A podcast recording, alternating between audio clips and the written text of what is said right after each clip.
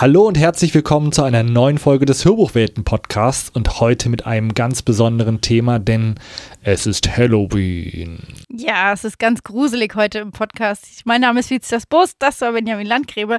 Wir sprechen heute über Gruselhörbücher, denn es ist doch jetzt eigentlich auch Spooky Season, die Kürbisse stehen vor der Tür. Heute ist Halloween, das heißt, wir müssen über gruselige Hörbücher sprechen. Aber ich finde eigentlich, was ich ja bei Halloween immer so spannend finde, dass es so für die ganzen Saison-Gruselhörer gemacht ist, die dann einmal im Jahr sich irgendwie den Thrill geben wollen.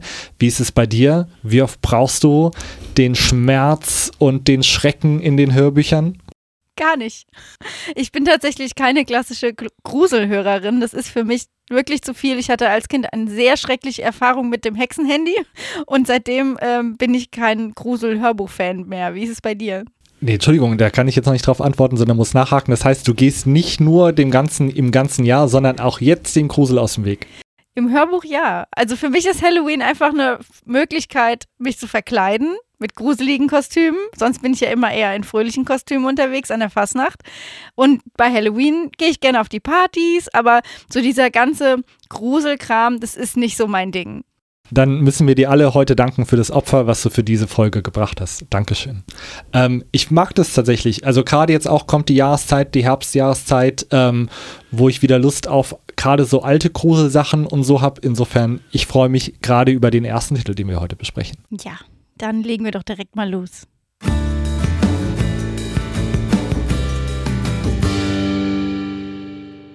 Genau, denn das erste Hörbuch, was wir euch heute mitgebracht haben, sind die schaurigen Halloween-Klassiker, eine Sammlung mit Werken von Edgar Allan Poe, Oscar Wilde, Henry James und Nikolai Gogol, also wirklich die absoluten Klassiker, mit ganz vielen unterschiedlichen Sprechern von Bettina Getje, Ernst August Scheppmann, Wilhelm Götze und Ulrich Ritter.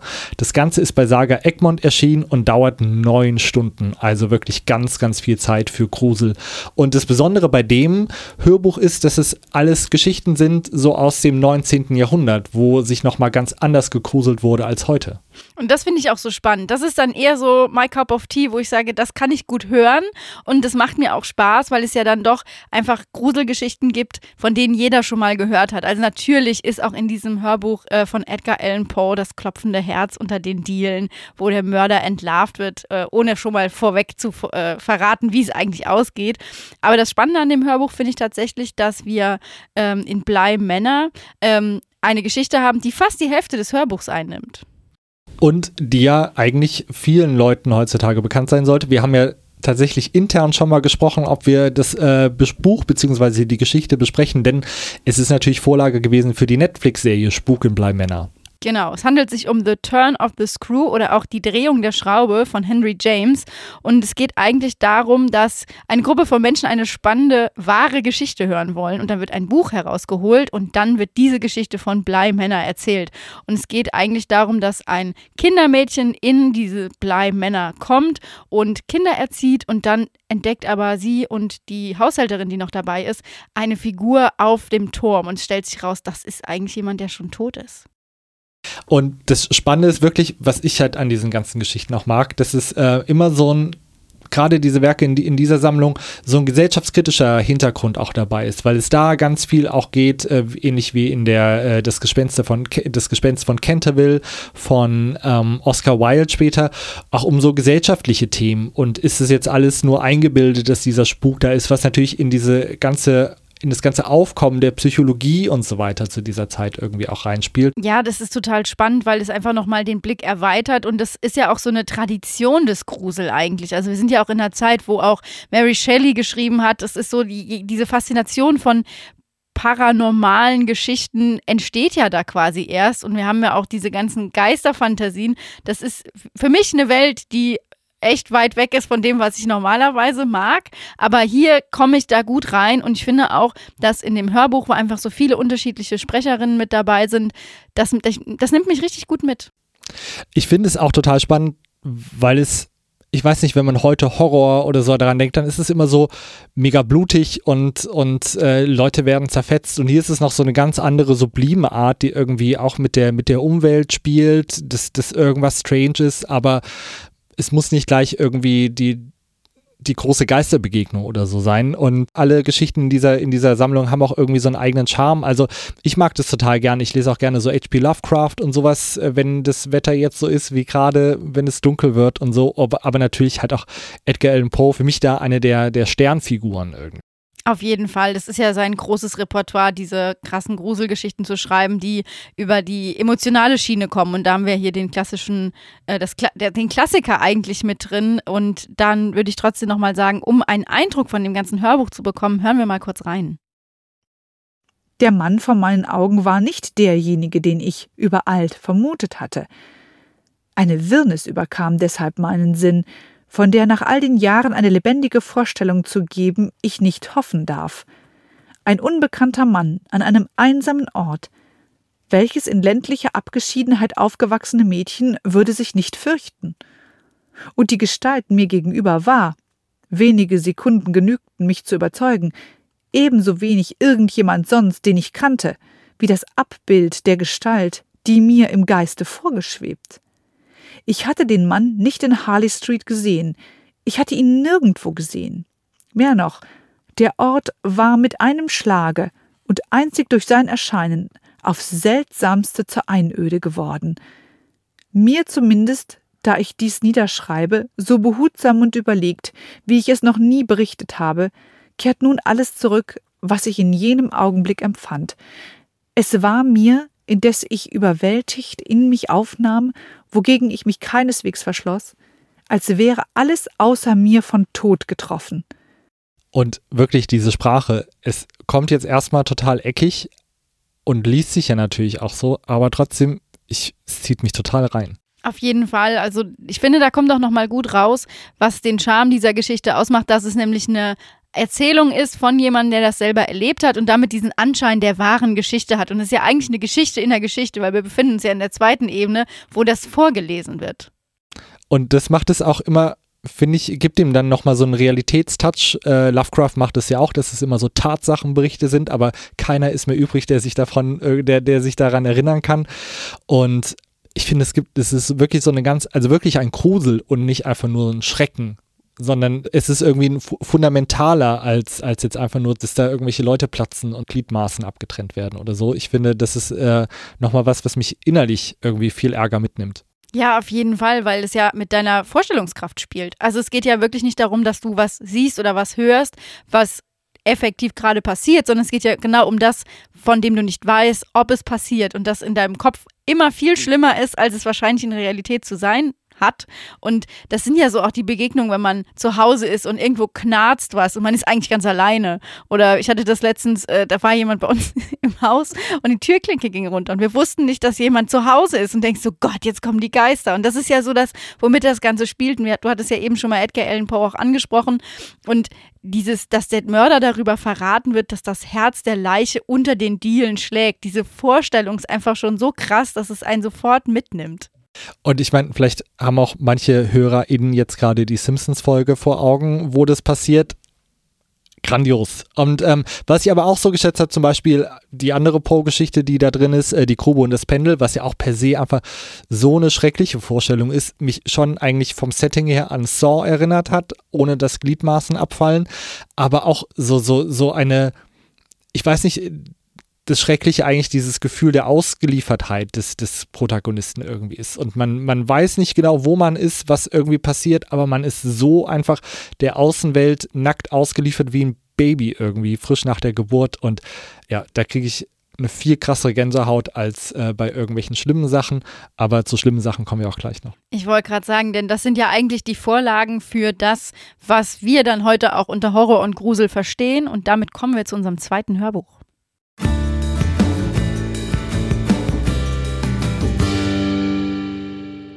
Denn in unserem zweiten Hörbuch werden wir mit niemand Geringeres konfrontiert als mit Clive Barker. Jemand, der sich ab den 80ern eigentlich wirklich einen Namen gemacht hat für Horror. Einmal durch das Buch, über das wir heute sprechen, Das Verbotene, die Geschichte von Candyman von Ben Bela Böhm gelesen, bei Saga Egmont erschienen. Und natürlich der zweite große Meilenstein, den uns Barker gegeben hat, ist Hellraiser, wo er auch das, die Vorlage geschrieben hat und den Film tatsächlich dann auch noch verantwortet hat. Aber Candyman ist ein absoluter Klassiker. Ähm, viele kennen wiederum wahrscheinlich den Film. So ein, so ein schönes Horror-Ding, was wahrscheinlich früher nur auf VHS irgendwie gab von Ende der 80er. Das Buch ist tatsächlich anders. Es geht um eine junge Studentin, Helen, in Chicago, die für ein Uni-Projekt äh, in einer Hochhaussiedlung forscht. Es geht um, um ärmliche Stadtteile und dort gibt es Morde und sie kommt dann mit den Leuten ins Gespräch da und schnell wird über den Candyman gesprochen, der angeblich für die Morde verantwortlich ist. Sie taucht dann ein in diese Welt in Chicago, in diesem sozial schwächeren Stadtteil und da nehmen die Sachen ihren Lauf. Und es ist auch nochmal cool zu sehen, wie da der Unterschied zu dem Film tatsächlich war, weil der Film ja auch, finde ich, viel mehr mit billigen Bluteffekten arbeitet und nicht so einen Schrecken hat wie hier.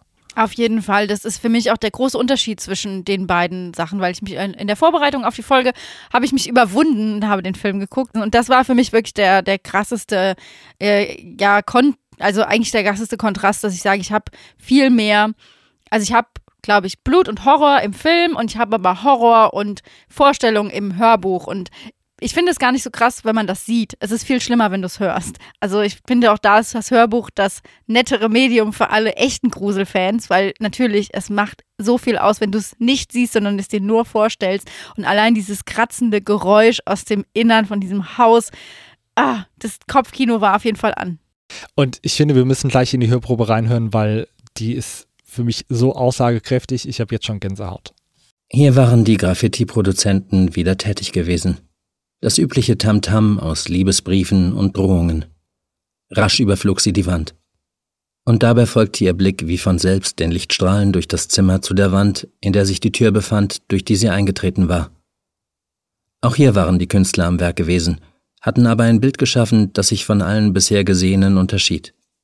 Die in der Mitte der Wand platzierte Tür als Mund einbeziehend, hatten die Künstler einen einzigen riesigen Kopf auf den nackten Putz gesprayt. Das Gemälde war geschickter gestaltet als die meisten, die sie sonst gesehen hatte. Von einer Detailfülle, die dem Bild eine beunruhigende Lebendigkeit verlieh. Die Backenknochen ragten durch buttermilchfarbene Haut hervor, die Zahnreihen, zu unregelmäßigen Spitzen geschärft, umsäumten die Tür. Die Augen des Modells saßen, wegen der niedrigen Zimmerdecke, bloß eine Handbreit über der Oberlippe, aber diese physiognomische Anpassung verlieh dem Bild nur expressive Wucht da sie den Eindruck erweckte, der Mann habe den Kopf zurückgeworfen. Verknotete Strähnen seines Haars schlängelten sich von seiner Kopfhaut über die Decke. War es ein Porträt? Etwas beklemmend Charakteristisches zeigte sich in den Details der Brauen und der Linien um den breiten Mund, in der peniblen Wiedergabe dieser schadhaften Zähne. Sicherlich ein Schreckgespenst, vielleicht die Nachbildung irgendeines im Heroin-Dämmerzustand geschauten Horrors. Worauf es auch basierte, es hatte Ausdruckskraft. Also, ich habe früher immer Angst vor Candyman im Film gehabt, aber jetzt habe ich Angst vor diesem Apartment. Ja. Oder? Dieser Schlund, der dich irgendwie verschlingen will. Furchtbar. Das ist also, das, das, wenn man das sieht, kannst du dir, also die Wörter, die dafür gefunden werden, um das zu beschreiben, machen es so viel schlimmer und es hilft einfach nicht. Ich, also ich habe jetzt schon wieder Gänsehaut, ich habe darauf keine Lust. Keine Sorge, hier ist alles gut, hier kann dir nichts passieren und äh, ich stand vorhin definitiv nicht vorm Spiegel und habe dreimal Candyman gesagt. Was ja leider im Buch nicht vorkommt. Damit habe ich ja gerechnet. Das war so dieses Charakteristische aus dem Film. Ähm, aber wirklich ähm, hat mich total gefreut, auf der einen Seite mal das Original kennenzulernen. Auf der anderen Seite fand ich es auch interessant, wie man das dann nochmal erweitern kann, wenn man irgendwie Film macht. Live Barker hat den Film ja nicht selber gedreht. Aber ähm, ja, ich finde diese wirklich diese urbane Horror, ne? eben hatten wir noch äh, Spukhäuser und so weiter, aber jetzt ist halt der Horror wirklich zwischen uns in der normalen Welt angekommen und es ist ja auch so eine Zeit gewesen in den 80ern, wo es irgendwie generell viel Gewalt gab in Amerika. Äh, New York war da ja auch immer so im Gespräch und es ist schon interessant, dass da ähm, man ja auch gar nicht weiß, ist es jetzt überhaupt Candyman wirklich oder ist, ist es halt irgendwie ein Mensch, aber es auch gar nicht wichtig ist, weil wir wissen, der Horror lauert halt nicht nur im Jenseits, sondern halt auch irgendwie in den Menschen um uns rum. Ja, es ist auf einmal viel näher an einem dran. Und das ist das, was es so schlimm macht eigentlich, weil du dir denkst, okay, das kann hinter jeder Ecke warten. Du bist jetzt nicht irgendwo alleine in Schottland und äh, es gibt ein verlassenes Haus und da pfeift der Wind durch und das könnte ein Geist sein, sondern es sind einfach wirklich Morde in deiner Nähe. Du weißt nicht, wo ist der Mörder, gibt es ihn wirklich oder ist es, werden dem Opfer dargebracht? Also es ist, es spielt ja auf so vielen Ebenen mit Angst und Horror. Das war dann, das war das, was mich fasziniert hat letztendlich. Also die Geschichte an sich finde ich, wie gesagt, sehr gruselig, aber dieses Nachdenken darüber, wie das auch konstruiert wird, das macht einfach Spaß. Ja, und es ist ja auch dieses Ding mit den äh, urbanen Legenden, ne? Urban Legends, was wir ja auch ganz stark durch das Internet jetzt in den letzten Jahren hatten mit Creepypastas und Slenderman und so, ne? Also irgendwas scheint auch in den Menschen drin zu sein, dass, obwohl jetzt alles so irgendwie äh, mit Wissenschaftlichkeit erklärt werden kann und so, dass wir trotzdem immer noch nach dem Horror auch suchen und das auch irgendwie brauchen. Und es zieht ja auch jede Menge Leute an Halloween auch immer wieder ins Kino. Also das ist das, wo ich dann als Nicht-Grusel-Fan sage, das fasziniert mich jedes Jahr aufs Neue, dass einfach irgendwelche Double-Features an Halloween im Kino gezeigt werden und die Leute gehen da gerne hin. Es ist einfach so eine Sache, die viele vereint, dass man sagt, man gruselt sich zusammen. Und ich muss mich jetzt nochmal outen, ich bin in den 80ern geboren und in meiner Jugend und bis ins frühe Erwachsenenalter hat Halloween nie eine Rolle gespielt. Das gab zwar klar die Filme und wir kannten das Wort, aber niemand ist auf die Straße gegangen. Jetzt muss ich irgendwie regelmäßig meine Klingel aushängen, einmal im Jahr, weil ich keinen Bock habe, dass die Kids da mich rumnerven. Ja, ich weiß gar nicht. Bei uns ist das gar in der Stadt gar nicht so groß, aber auf dem Land ist es halt jeder läuft dann rum und äh, will irgendwie Süßes oder Saures und es wird geklingelt und Streiche gespielt und es wird einfach immer mehr und ich habe das auch in meiner Kindheit schon gemacht, aber da war das wirklich auch noch nicht so verbreitet und jetzt macht es irgendwie jeder und es muss auch irgendwie gemacht werden. Aber du bist auch niemand, der dann das Candy neben der Tür hat. Nee, das überlebt den Tag nicht, wenn ich das morgens besorge. Nee, ich finde es auch, ich finde es eigentlich auch lustiger, den an Schrecken einzujagen. Ich hätte dann eher den Candyman neben der Tür als oh, die Candies. Du bist ja gemein. Die armen Kinder. Also, wenn ihr Lust habt, äh, wirklich nochmal moderneren Horror kennenzulernen und vielleicht den Film kennt und nochmal irgendwie die andere Facette davon erfahren wollt, dann äh, hört definitiv rein bei Candyman von Clive Barker.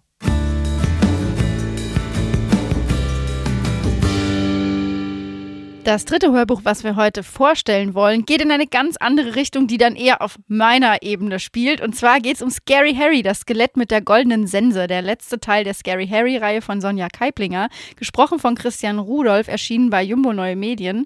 Und das ist halt Grusel für Kinder. Und da bin ich dann wieder dabei, weil da sind immer wieder auch Elemente drin, die das Ganze ein bisschen auflockern. Da kann ich dann besser mitleben. Und Scary Harry ist eigentlich der Tod. Und er bringt die Seelen in einem Gurkenglas durch eine Uhr in die Unterwelt. Und das ist, also, da ist schon so viel skurriler Kram dabei, dass ich sage, das kann man nur lieben.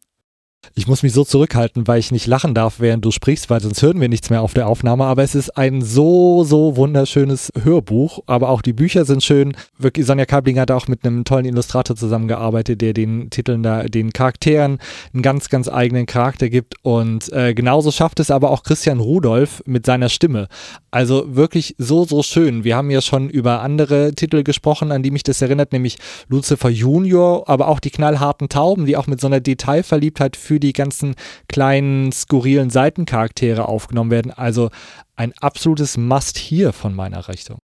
Und in dem Band geht es eigentlich um das, was die ganze Zeit schon passiert, nämlich Ottos Eltern, die gefangen sind, sollen aus dem Jenseitsgefängnis Qualcatraz befreit werden. Und das ist auch schon wieder Qualcatraz, diese Kombination, und jetzt kommt's, und da, da muss ich jedes Mal auch so lachen.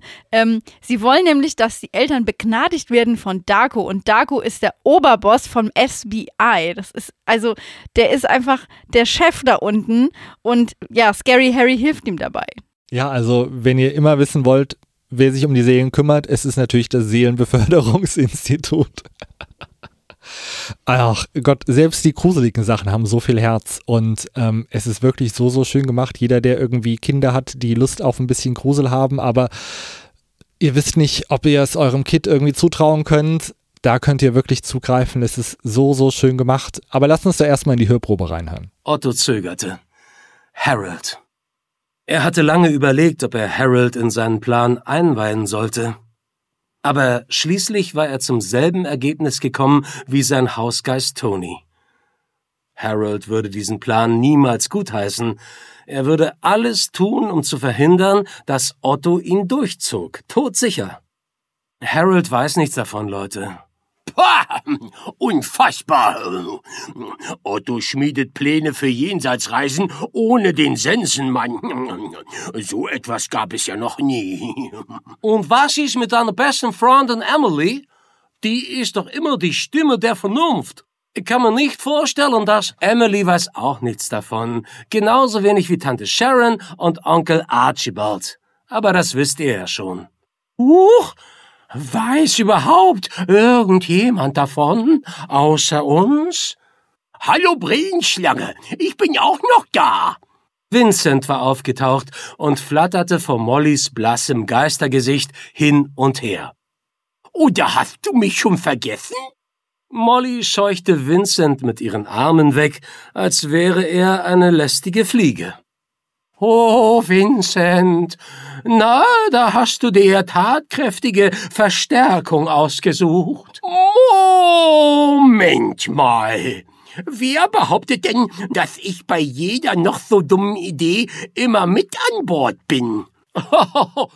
Natürlich ist Vincent bei jeder dummen Idee mit an Bord. Ich liebe diese Charaktere und diese Charaktervielfalt. Also da merkt man wirklich die Liebe zum Detail, weil das Buch, also die Reihe lebt einfach von ihren einzelnen Charakteren. Neben Scary Harry natürlich auch von Otto, aber eben auch von Vincent, der Fledermaus, die immer wieder was zu sagen hat. Und tatsächlich gibt es ja zu Vincent auch ein Spin-off. Ja, und wir sind auch froh, weil Scary Harry nämlich vorbei ist. Also das ist auch der letzte Teil ähm, der Reihe, über den wir heute sprechen.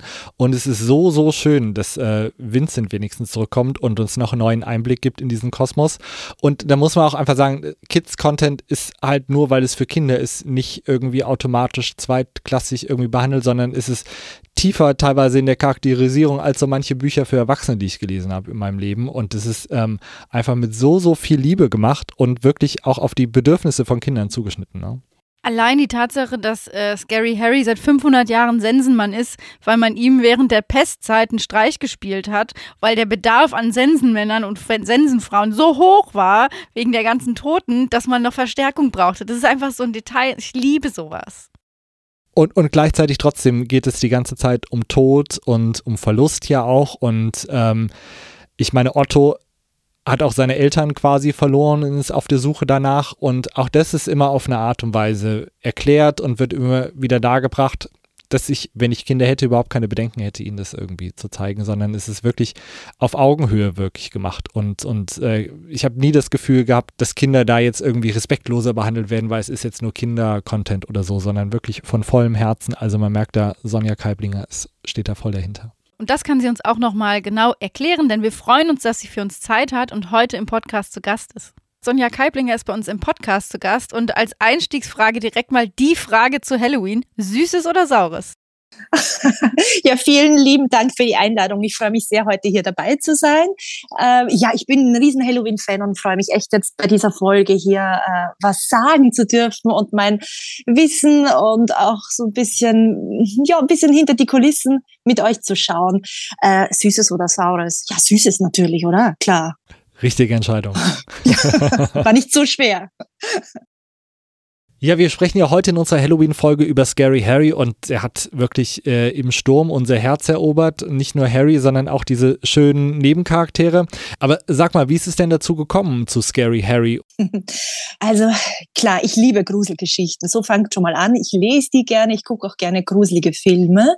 Und ähm, Scary Harry war tatsächlich eine meiner ersten Bücher. Ich habe irgendwie von Anfang an dieses Gefühl gehabt, ich möchte mich da ein bisschen in diese Gruselrichtung da begeben, um mal zu schauen, was kann man da machen, was kann man da erschaffen, für welche Altersgruppe. Und ähm, dazu kommt, das wissen auch nicht viele, aber ihr wolltet ja heute auch ein paar Geheimnisse hören, ne? Äh, dass ich in einem sehr alten Haus aufgewachsen bin, das tatsächlich eins zu eins so in die Geschichte reingewandert ist. Also dieses alte Haus, für alle, die das Buch schon kennen, das alte Haus, in dem der junge Otto wohnt, das gibt's wirklich, das ist das Haus, in dem ich groß geworden bin. Und ähm, tatsächlich war es so, als ich so in die Grundschule ging, äh, dass viele zu mir gesagt haben, ach, du bist doch die aus diesem alten Haus da, ne?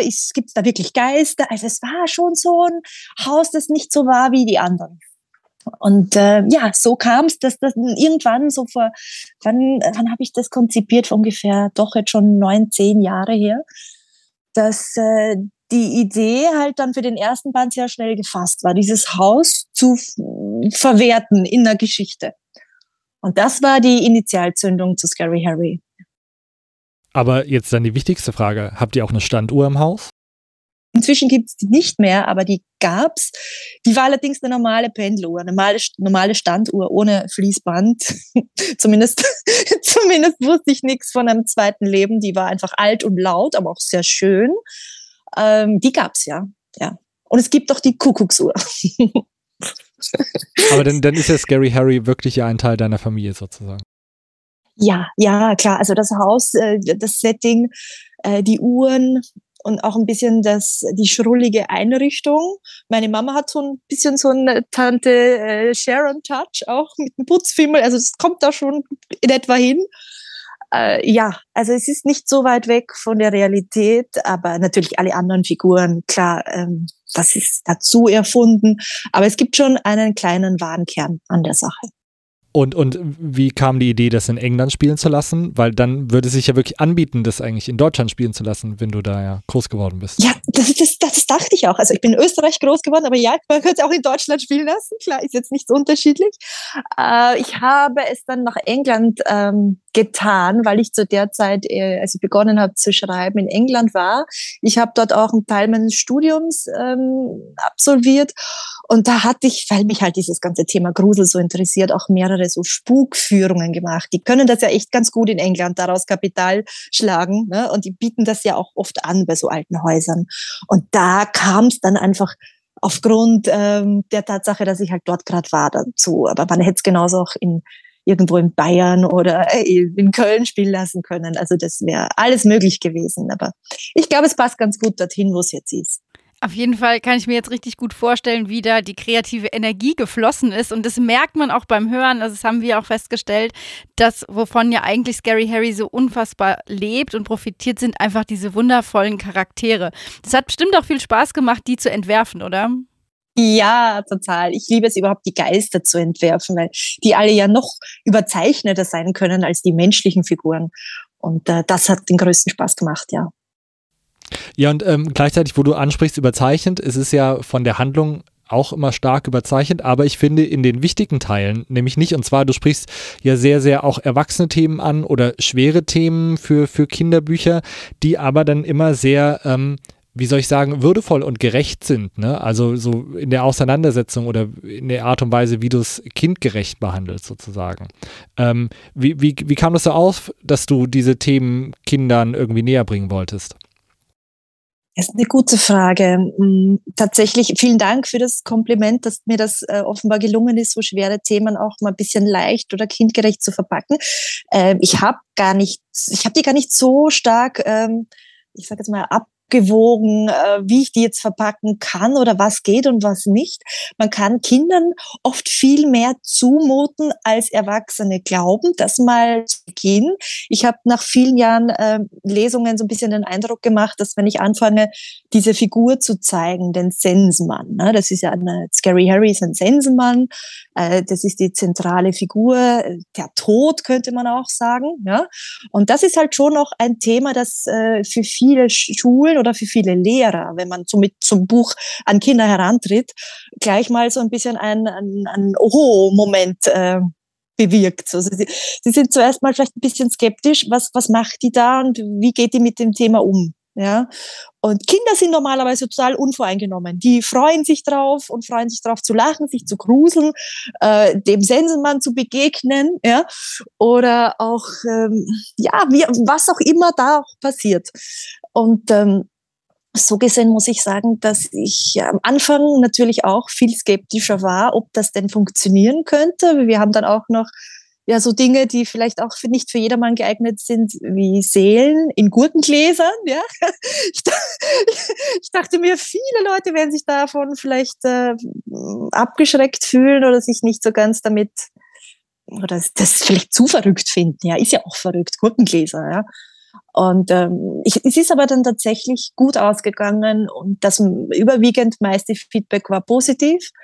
Und alle anderen waren vielleicht zu Beginn skeptisch und konnten sich dann auch damit anfreunden mit der Behandlung des Themas. Aber ja, also für mich war es auch einfach ein Experimentieren, herausfinden, äh, ob es denn ankommt. Es war eins meiner ersten Bücher. Ich habe einfach mal gemacht ohne zu viel nachzudenken. Zum Glück eigentlich auch. Wenn ich es verkopft angegangen wäre, wer weiß, wie es dann geendet wäre. Ja. Und ähm, hast du da irgendwie so ein spezielles Rezept, wie man für Kinder gut gruselig schreibt? Weil ich kann mir doch vorstellen, dass es auf der anderen Seite dann auch zu viel werden kann, schnell, oder? Dass es zu gruselig hm. wird oder so für ein Kind. Das ist eine gute Frage auch. Hm. Ich würde sagen, ich versuche gruselige Elemente, das ist vielleicht nur mein Hausrezept, keine Ahnung, jemand anders macht es vielleicht anders, aber ich versuche gruselige Elemente mit etwas Lustigem zu brechen, um dann auch wieder den Grusel bewusst äh, zu entgruseln, sagen wir mal so. Ja? also wenn ich zum Beispiel jetzt diesen Sensenmann in den ersten Kapiteln möglichst äh, furchteinflößend erscheinen lasse, weil klar, der holt da vielleicht gerade eine Seele ab, jemand stirbt, so beginnt der erste Band, dann versuche ich paar Seiten weiter dann auch bewusst mal diesen Typen dann ein bisschen schräg auftreten zu lassen, so dass man sich denkt, okay, es sieht vielleicht ein bisschen schräg und gruselig aus, aber der ist es gar nicht. Und ich glaube, das ist für Kinder vielleicht so ganz gut, denke ich mir, hoffe ich, dass wir einfach, dass man einfach, wenn man was Gruseliges erschafft, dann auch mal wieder einen lustigen Moment dazwischen hat, so dass man so eine Art Gruselkomödie jetzt macht hier. Ja? Also jetzt nicht äh, Grusel, Grusel, sondern lustig Grusel. Hm, vielleicht, ja, vielleicht klappt das so ganz gut. Das lockert die ganze Sache ja auch ungemein auf. Also ich glaube, da können Kinder einfach mal kurz durchatmen. Das ist, glaube ich, immer ganz gut. Und wie war es dann für dich, das Hörbuch zu hören zu deinem Buch? Du hast ja wahrscheinlich einfach geschrieben und dann wurde es vertont. Hatte das auch Auswirkungen hinterher auf dein Schreiben? Also das war ein unglaublich toller Moment, als ich zum ersten Mal das Hörbuch gehört habe. Ich bin ja ein riesen Hörbuchfan. Ich höre die total oft. Auch ein bisschen meinem Beruf ist das Ganze geschuldet, weil ich sehr viel unterwegs bin und sehr viel im Auto sitze.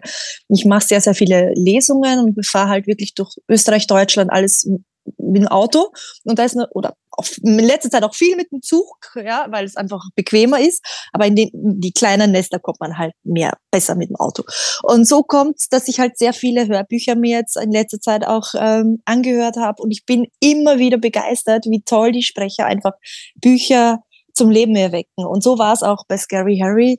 Ähm, der, zuerst wurde das ja gesprochen vom Robert Missler, dann wurde es übernommen vom Christian Rudolf und beide haben das wirklich, wirklich grandios umgesetzt. Und ich muss sagen, es hat mich beeinflusst, vielleicht gar nicht so beim Schreiben, aber beim äh, selber Lesen. Ich habe ja schon gesagt, ich mache Lesungen und somit ähm, kommt dann auch ein bisschen diese dieser Einfluss der Sprecher äh, in meine eigene Stimme. Zumindest versuche ich das, um es besser klingen zu lassen. Ich habe leider kein schauspielerisches Talent. Das ist leider so. Und ich, ich schaue mir dann ein bisschen was von den Sprechern ab und schaue einfach, wie die das betonen und äh, wo die ihre Pausen machen. Und die können das auch wirklich gut servieren, einfach Gags. Die können Gags einfach richtig gut rüberkommen lassen, was ich überhaupt nicht kann. Und äh, ja, da nehme ich mir immer ein bisschen Nachhilfe. Ich hoffe, die Sprecher verzeihen mir das, wenn ich mal ein paar Tricks abschaue. ja, so gehe ich damit um. Und ja, weil das ist ja spannend, dass sie ähm, gerade durch, durch diesen schauspielerischen Ansatz auch bei den ganzen Charakteren und Nebencharakteren, wir denken natürlich vor allem an Vincent, äh, die Fledermaus, aber denen ja auch dann nochmal so eine ganz eigene Persönlichkeit geben, die ja dann gar nicht von dir stammt, sondern das ja auch eher interpretieren, was du machst, ne? Mhm, mhm. Und das ist das, das Schönste eigentlich an meinem Beruf, wenn andere Leute kreativ an den eigenen Stoff herangehen und das erweitern und noch vertiefen oder auch ihre eigene Note einfach reinbringen. Und äh, das ist wirklich ganz toll, weil auch Kinder, die das Hörbuch zum ersten Mal hören, also ich habe es an meinem eigenen Patenkind ausprobiert, um mal zu sehen, wie der darauf reagiert, äh, das gar nicht so wahrnehmen, dass das nur ein Sprecher ist, weil einfach so eine Stimmenvielfalt und so eine, eine, eine Range da ist, dass man eigentlich denkt, das ist ein ganzes Ensemble, das da spielt. Das nimmt einen immer total mit und das hat uns auch wirklich in dem Hörbuch begeistert. Vielleicht zum Abschluss noch eine Frage. War es tatsächlich super schwer, die Reihe zu beenden und das vielleicht auch so ein bisschen die Idee, einfach mit Vincent weiterzumachen? Äh, ja, klar war es schwer, nach dem neunten Band äh, wirklich die Sache abzuschließen, weil es war ja doch eins meiner ersten Bücher und der Start meiner künstlerischen Karriere, wenn man mal so sagt. Aber es ist halt, es hat mich über die ganzen Jahre über einfach begleitet und es hat, es ist ein Teil von mir geworden und die Figuren natürlich auch und auch dieses bisschen Erwachsenwerden der Figuren von Otto und Emily. Klar, Scary Harry ist ja schon erwachsen, schon alt genug, aber die, die jugendlichen Figuren, das war schon schön, die zu begleiten. Und klar war es ein bisschen trauriger Abschluss. Aber es gibt ja Vincent, die Vincent-Reihe, da soll auch noch Nachschub kommen. Es gibt ja inzwischen zwei Bände. Ähm, ich weiß nicht, ob ich das schon verraten darf, aber ich glaube, man kann sich denken, dass es noch nicht auserzählt ist, auch anhand schon des Spannungsbogens, wenn man so ein bisschen die Geschichte kennt, da kommt doch was, also das war es noch nicht. Und äh, deshalb bin ich jetzt nicht ganz so traurig, weil ich klar natürlich auch noch Vincent und auch dieses Haus habe, in dem ja auch die Geschichte spielt. Äh, wo Scary Harry spielt, tatsächlich ist es das gleiche Haus, wo auch Vincent spielt. Ja? Also es ist ja vom Setting her gleich geblieben. Also es ist gut so, aber klar, du hast schon recht, es ist natürlich auch ein bisschen traurig, dass es nach neun Bänden jetzt zu Ende gegangen ist.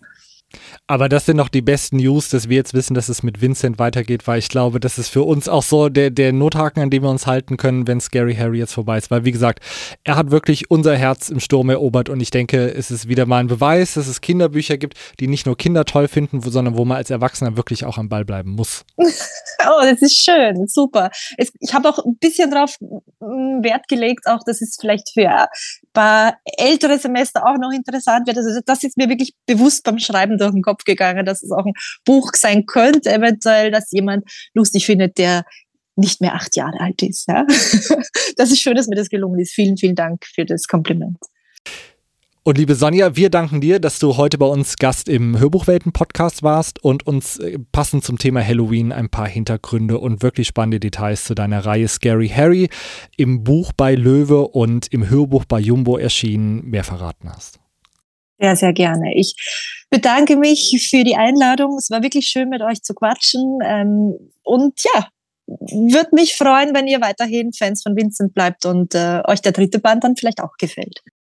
Das können wir versprechen. Alles Gute, liebe Sonja. Ciao. Ciao, macht's gut. Ich fand einfach, man hat nochmal sehr gemerkt, wie viel Detail und wie viel Herz in dieser ganzen Reihe steckt und deswegen können wir Scary Harry nur empfehlen. Wir haben natürlich auch noch neben den drei bereits vorgestellten Hörbüchern zwei Honorable Mentions, die ihr in unserer Playlist für starke Nerven findet. Zum einen ist das Halloween-Kind, ein Flüstern im Dunkel von Katira K., erschienen bei Saga Egmont dieses Jahr und da geht es eigentlich um die Magie von Halloween. Es ist so die Nacht, in der ja die Grenzen zwischen Leben und Tod verschwimmen und Paulina bekommt bekommt ein Herz eingesetzt in dieser Nacht und das ist quasi ihr, ja, da entsteht eine Verbindung zwischen ihr, dem Leben und dem Tod und das verändert für immer ihr Schicksal. Große Hörbuchempfehlung. Und den zweiten Titel, den wir euch empfehlen wollen, ist Der Nebelmann von Sandra Binder, gesprochen von Verena Scholze. Und es geht um Dale, der eines Nachts in einem seltsamen Dörfchen namens Blackmore strandet und Dinge erlebt, die er sich nie hätte erträumen lassen, auch nicht in seinen Albträumen. Ein perfekter äh, Kruselsnack sozusagen für den Herbstnachmittag auf der Couch. Und ähm, also ich würde sagen, da ist Gänsehaut definitiv garantiert. Und wenn für euch das ganze Jahr Halloween sein könnte, dann können wir euch nur nochmal unsere Playlist empfehlen, Hörbücher für starke Nerven. Da findet ihr genau solche Horrorgrusel-Hörbücher aktuell. Und sonst findet ihr da auch grandiose Thriller. Wir hatten ja schon mal Catherine Shepard zu Gast, die diese Playlist übernommen hat. Also wenn eher so der harte Kram für euch ist, dann solltet ihr diese Playlist auf jeden Fall abonnieren. Und wenn euch bis dahin irgendwelche anderen Gruseltitel einfallen, die wir heute vergessen haben oder generell hätten erwähnen müssen, weil ihr findet, das ist eigentlich der absolute Kanon, wenn es um das Thema geht, schreibt uns gerne überall da, wo wir uns auf Social Media auch rumtreiben, bei TikTok, bei Instagram und so weiter. Ähm, wir sind total gespannt, was ihr zum Thema auf Lager habt. Und ansonsten freuen wir uns bis zur nächsten Folge in zwei Wochen, wenn es wieder ein bisschen normaler und weniger paranormal zugeht. Genau, dann drehen wir uns um 180 Grad und sprechen über ein großes Jubiläum, was es in diesem Jahr gibt, mit einer ganz besonderen Gästin. Wir freuen uns, über Astrid Lindgren sprechen zu können. Deswegen hören wir uns in zwei Wochen genau an dieser Stelle wieder. Macht's gut und hört Hörbücher. Tschüss. Passt auf euch auf. Ciao.